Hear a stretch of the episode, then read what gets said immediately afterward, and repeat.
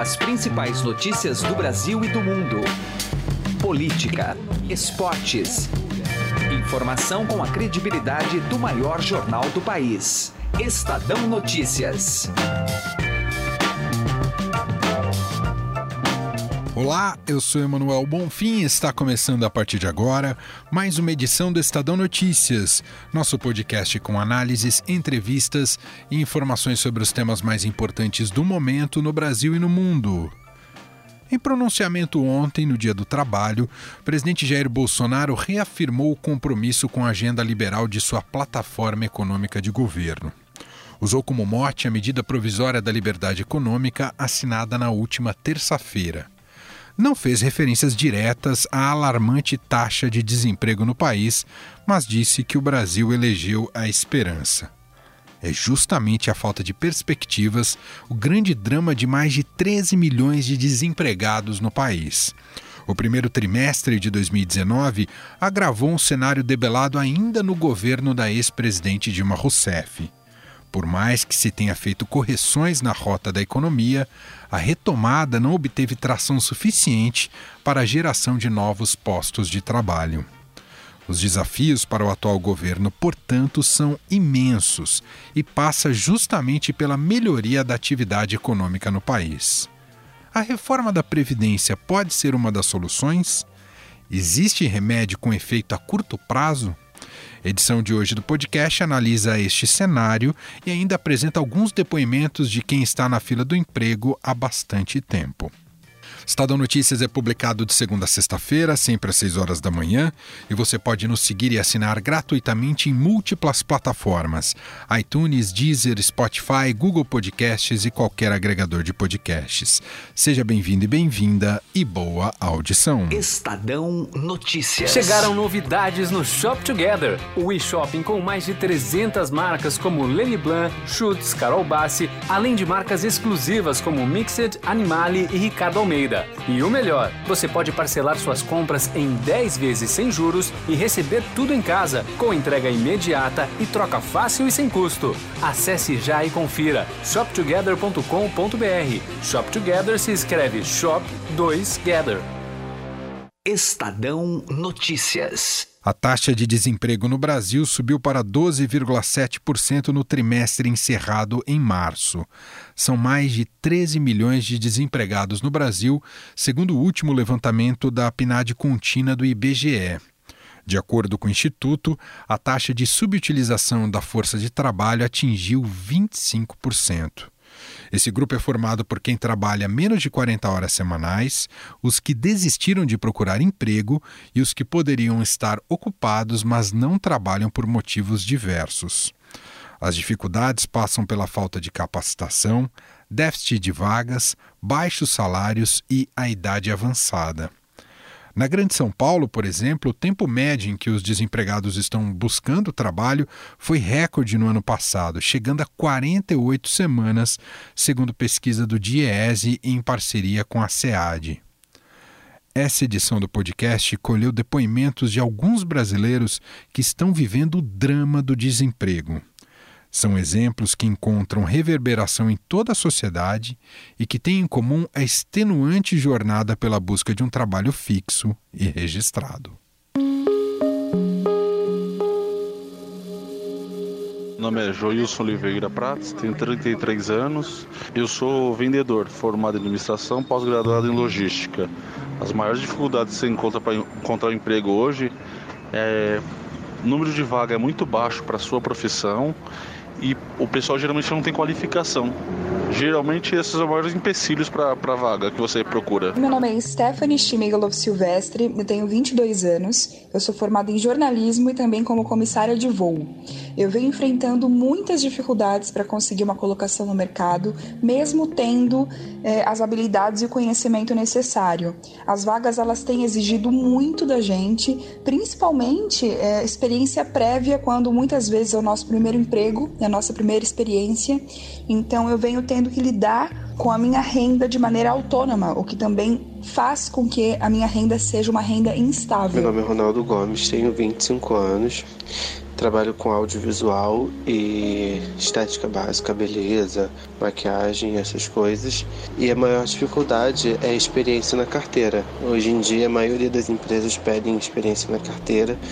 Hoje em dia, eu sobrevivo de freela, basicamente, porque no mercado em si, é, me inserir de carteira assinada é complicado por conta do, da falta né, de experiência na carteira. Meu nome é William Souza, estou com 25 anos, estou há um ano e meio desempregado. Meu último trabalho foi numa farmácia de manipulação eu tranquei minha faculdade e no momento estou fazendo cursinho para tentar uma universidade pública. E sobre o desemprego, é uma faca de dois gumes, na verdade. Porque o que, uma, o que eu mais constatei nesse período é que parece que quanto mais experiência você tem, menos você é desejado dependendo da vaga que você está pleiteando. Meu nome é João Carlos Marganelli, eu tenho 62 anos, estou desempregado praticamente desde 2005. Hoje desisti de procurar emprego, sempre trabalhei com vendas, tive um comércio de motocicletas, comprava e vendia. Depois, quando eu fechei a loja, eu trabalhei como vendedor em concessionárias Yamaha. É, só que em função da idade, é, se torna muito difícil conseguir trabalho aqui no Brasil. Aliás, é, aqui no Brasil, 14 milhões de desempregados, não tem muito o que, o que dizer. Uh, hoje eu tirei uma licença na prefeitura aqui em Peruíbe e trabalho por minha conta. Mas procurar emprego eu desisti. Não, não pretendo continuar mais, não, nem dá mais. Não há caminho para a retomada do emprego que não esteja intimamente ligado à atividade econômica do país, que continua andando de lado, se assim podemos definir. Quais políticas econômicas são possíveis de serem aplicadas a curto prazo? E a gente vai entender um pouco disso conversando agora com André Diz, professor de macroeconomia do IBMEC São Paulo.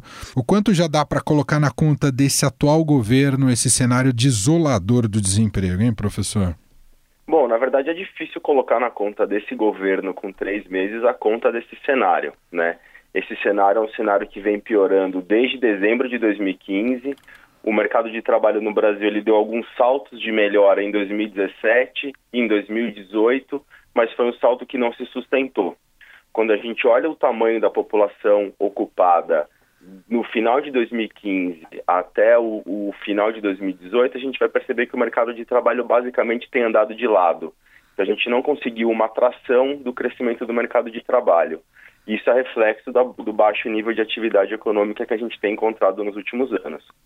Existe algum remédio de efeito mais imediato que possa ser utilizado aí pelo governo, André? De efeito imediato é difícil, né? Porque na verdade o mercado de trabalho é um espelho da atividade econômica. Eu acho que um bom caminho para a gente começar a pensar numa recuperação do mercado de trabalho é começar a olhar um pouco mais uma agenda mais microeconômica, né? A gente tem tomado muito da pauta macroeconômica, pensando na reforma da Previdência, outras propostas do ministro Paulo Guedes, mas olhar um pouco o setor produtivo de forma mais real seria uma boa oportunidade, né? a questão da reforma tributária, a questão de integração do Ministério da Educação junto com uma política de geração de trabalho e educação um pouco mais efetiva. Então, a gente olhar um pouco mais para o dia a dia das empresas e do, e do, setor produtivo, eu acho que facilitaria a gente ter uma agenda mais clara para os próximos meses e tentar reverter um pouco esse processo. Porque se a gente ficar esperando apenas a, a atividade econômica retomar, pelo que os números têm mostrado, isso vai ser um processo lento e que provavelmente a gente deve encerrar o ano de novo num PIB crescendo em torno de 1,5%. Já tem alguns analistas, professor, que falam na necessidade de estimular crédito, além de baixar a taxa básica de juros, a, a Selic. Seria muito arriscado ir para esse campo, professor? É, o mercado de crédito nos últimos meses ele veio bem, né? Então, a, a concessão de crédito para as famílias ele cresceu bastante, sem uma pressão na taxa de inadimplência e sem uma pressão da taxa de juros. Né? Agora, o que o Banco Central está tomando muito cuidado é que o cenário está tão instável, principalmente no fronte externo, que um, um, um, movimento agora de redução da Selic e perder o controle da inflação nos próximos meses custaria muito caro para retomar essa, essa taxa Selic lá na frente. Então acho que essa certa cautela do Banco Central ele faz sentido. Mas mesmo se o Banco Central resolvesse reduzir essa Selic agora na próxima reunião, o efeito para a economia chegaria no mínimo entre seis e nove meses. Então já não teria efeito mais ao longo desse ano. Por isso que eu acho que só pensar na política monetária, que de novo é uma pauta macroeconômica, não vai ser, não vai ser suficiente. Acho que a gente tem que começar a discutir realmente algumas reformas microeconômicas para que a gente consiga melhorar esse mercado de trabalho em um curto prazo, né? E acho que desse ponto de vista, ouvir as associações, ouvir as federações, se aproximar mais do setor produtivo pode ser bem, bem interessante do ponto de vista de colheita de novas ideias e de uma agenda microeconômica para os próximos meses. Esse foi um governo que veio com, na ala econômica com discurso liberal, né, muito associado a, ao Paulo Guedes, mas muitas vezes o presidente contraria esse liberalismo do seu ministro da Economia. Isso complica de alguma maneira o cenário, professor? Isso complica demais, né, porque a gente não consegue enxergar exatamente para onde que isso está indo, né. A nossa única pauta hoje tem sido a pauta da reforma da Previdência e nos poucos pontos que outros setores do time econômico colocam para discussão, o presidente meio que se antecipa e veta é, algumas propostas que estariam é, em discussão. Né? A última, relativa ao, ao ministro Marco Sintra, diz muito sobre isso. Né? Então a gente precisa rever essa questão tributária, né? um técnico colocando a sua opinião sobre isso e que na verdade já é vetado diretamente pelo presidente. Então fica difícil você entender qual que vai ser a agenda para além de uma reforma da previdência nos próximos meses. Então isso dificulta muito tanto a leitura do mercado e dos investimentos por parte dos empresários, quanto de realmente qual é o entendimento desse governo do que deve ser feito para que o Brasil saia dessa dessa anemia econômica.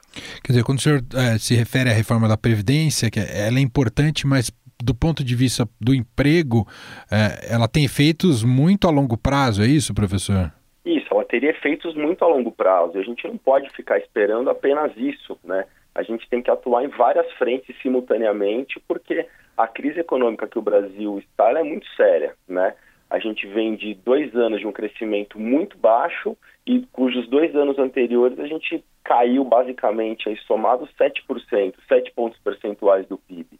Então isso não é qualquer coisa, né? Não é à toa que o mercado de trabalho anda de lado, não é à toa que as previsões de crescimento do PIB elas vão se desacelerando mês após mês, então a gente não consegue enxergar uma tração para que a economia brasileira volte a crescer de forma relativamente interessante.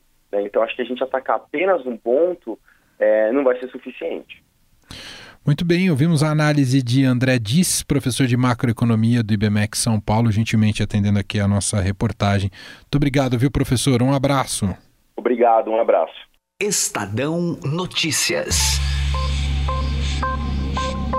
Direto ao assunto, com José Neumann e Pinto.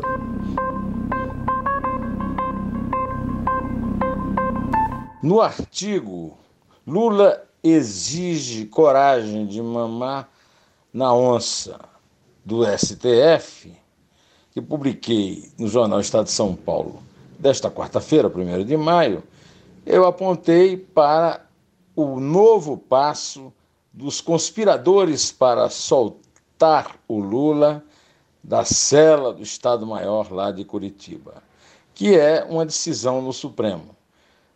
Já nesta mesma quarta-feira, foi produzida a notícia de que a segunda turma do Supremo vai discutir em sessão presencial, em data ainda a ser definida, a prisão de pessoas condenadas em segunda instância.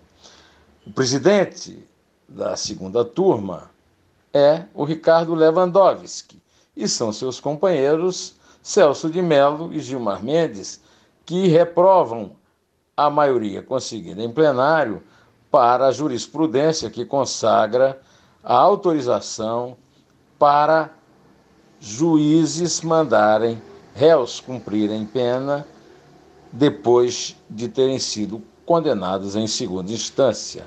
Esse é o truque que o Ricardo Lewandowski, um ministro bastante servil ao PT e ao Lula, achou para convocar seus companheiros de batalha e tentar desmoralizar a jurisprudência, que não está sendo debatida de frente, ao contrário, é pelo lado. um advogado, Sidney Duran Gonzalez, entrou com um habeas corpus contra a súmula do TRF4 e aí o Lewandowski pediu vista para que pudesse marcar uma sessão presencial, porque estava convocada uma sessão é, é simplesmente no computador. Ou seja, um truque sujo proposto por um advogado bastante suspeito e polêmico para tirar o preso, o condenado por roubo e lavagem de dinheiro, Lula da Silva, da cela de Estado-Maior, que nem prisão é. José Neumann e Pinto, direto ao assunto. Estadão Notícias. Alguma vez você já parou e pensou o que 1% pode fazer a mais pela sua previdência? Pode parecer muito pouco, mas faz a conta aí. Em alguns anos, essa diferença pode render uma viagem, uma casa ou até mesmo mais tranquilidade na sua aposentadoria. Agora, não vai descobrir isso só lá na frente, não, né? Compare agora aonde rende mais. E eu garanto para você que a XP é uma ótima opção para sua previdência. Acesse xpi.com.br e traga a sua previdência para XP. XP Investimentos, mudando para sempre o seu jeito de investir. O Estadão Notícias desta quinta-feira vai ficando por aqui. Contou com a apresentação minha, Emanuel Bonfim, produção de Gustavo Lopes e Maiara Barbosa e montagem de Nelson Volter. O diretor de jornalismo do Grupo Estado é João Fábio Caminuto. Mande seu comentário e sugestão para o e-mail podcast@estadão.com. Um abraço para você e até mais. Estadão Notícias.